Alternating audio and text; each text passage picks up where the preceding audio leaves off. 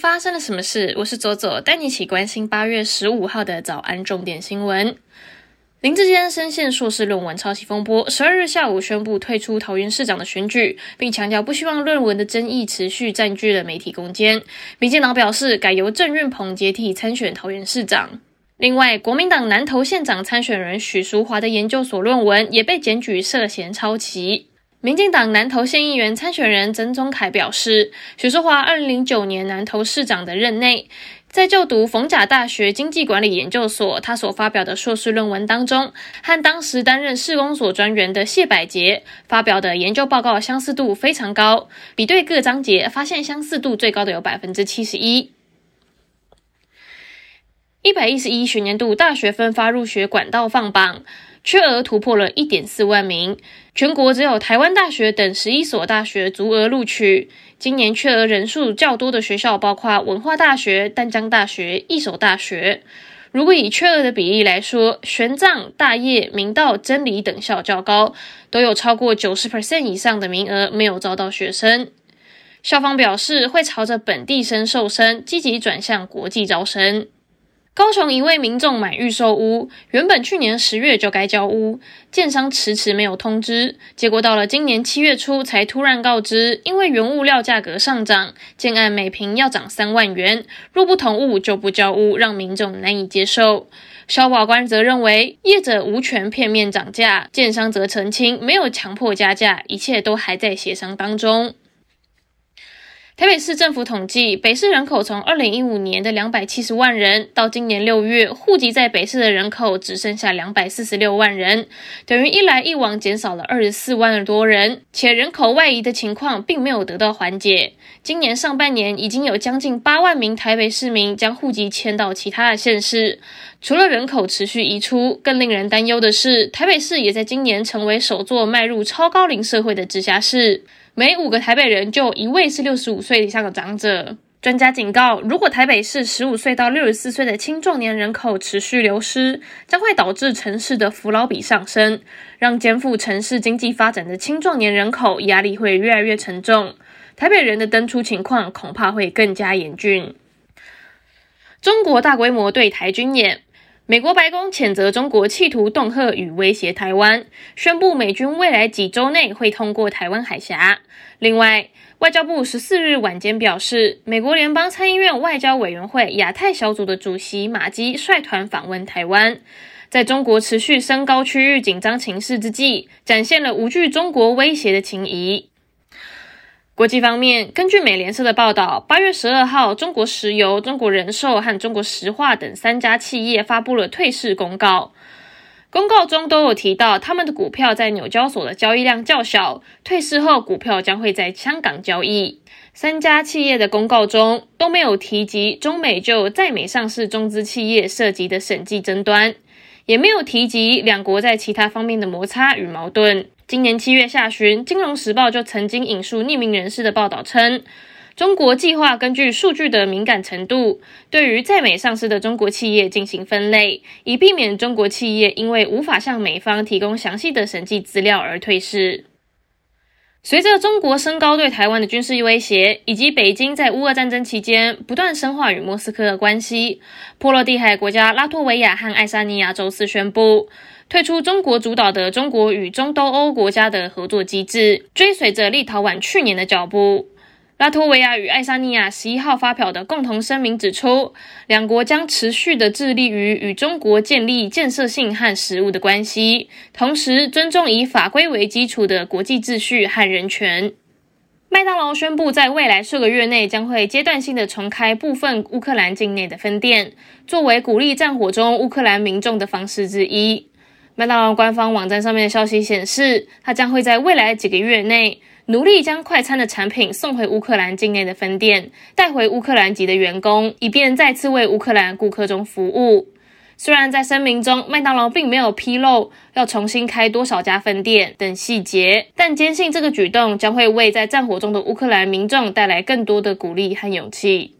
彭博社报道，中国房地产开发商的股价和美元债券今年已经暴跌至少了九百亿美元，而随着房市泡沫的破裂与债务危机的加深，又可能会使问题恶化。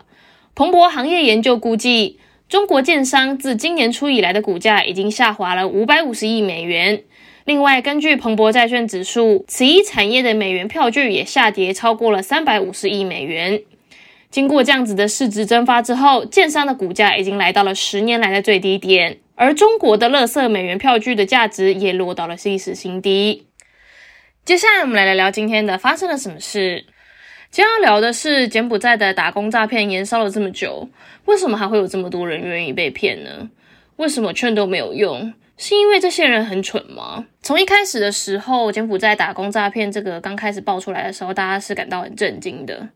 但后来越爆越多，下面的留言也越来越多人去嘲笑这些人的愚蠢，这些人的好骗。我就不禁在想哦，如果新闻已经报的这么大了。但是还是有这么多人愿意去铤而走险，我们的人也不断的在嘲笑与贬低这一些受害者的时候，我们当中的哪一些环节出了什么样子的问题，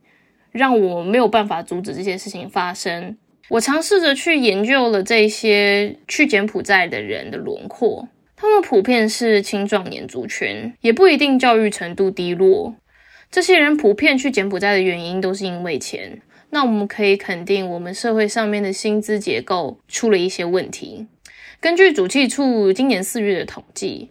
去年薪资低于三万元的人有两百一十二点八万人。占了劳动人口当中的二十四 percent。我们再来看在台湾生活成本的估算，大概要多少？根据呢比尔的生活成本估算哦，一个人在台湾生活的成本是一个月两万两千四百块钱，这还不包含房租。那我们通常房租一个人的租金大约是五千块到一万块，或是一万五不等，看这个人居住的城市。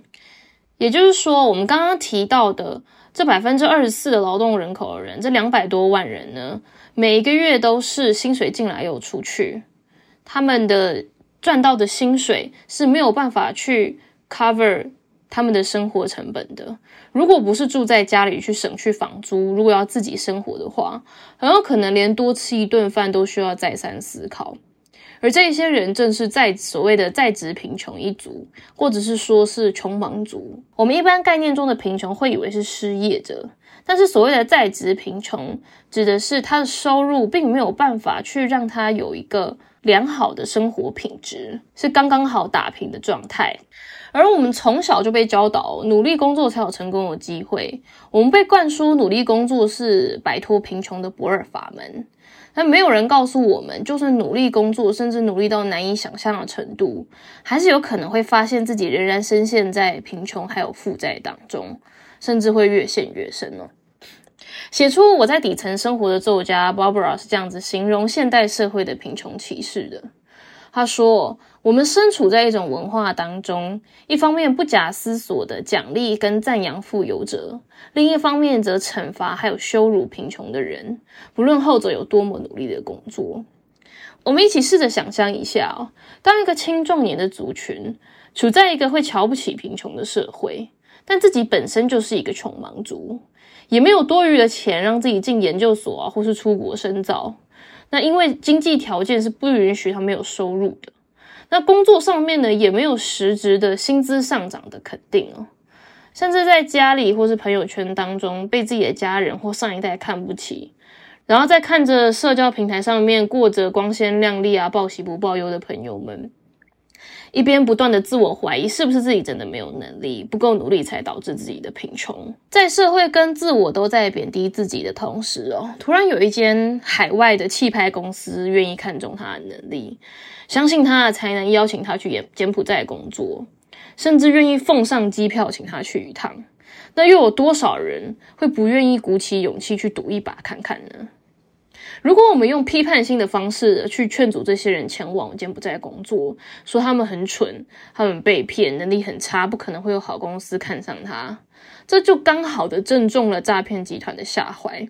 因为这些想去的人呢，就是因为不想要再自我否定能力了，才会想要去前往尝试看看。如果我们仍然用贬低的方式去阻止，只会让他们想要证明自己能力的心情变得更加强烈，演变成现在大众所说的执迷不悟的愚蠢的一个状态。因为当一个人处在困境的时候，就会更难跳脱框架去宏观的理性思考。因为面临压力的时候。情感会掌控大脑的主导权。对于经常面临经济与社会压力的人来说，去柬埔寨很有可能是当下想法当中唯一一个可以翻身的机会了。因此哦，这个社会比起去贬低与检讨受害者到底有多么的愚蠢，不如去提供更多可以翻身的机会跟管道，给想要努力、有勇气拼一把的人，让大家不要选错管道去努力。人之所以相信别人而被骗，是因为我们的社会有强壮的信赖基础。人们相信社会是普遍善良的。演员基努里维曾经说：“我不想要生活在善良被当作弱点的世界里。”我们比起嘲笑那一些因为相信别人被骗的人，不如去想办法打造一个更值得信赖的社会。以上就是今天的发生了什么事。我是左左，我们明天见。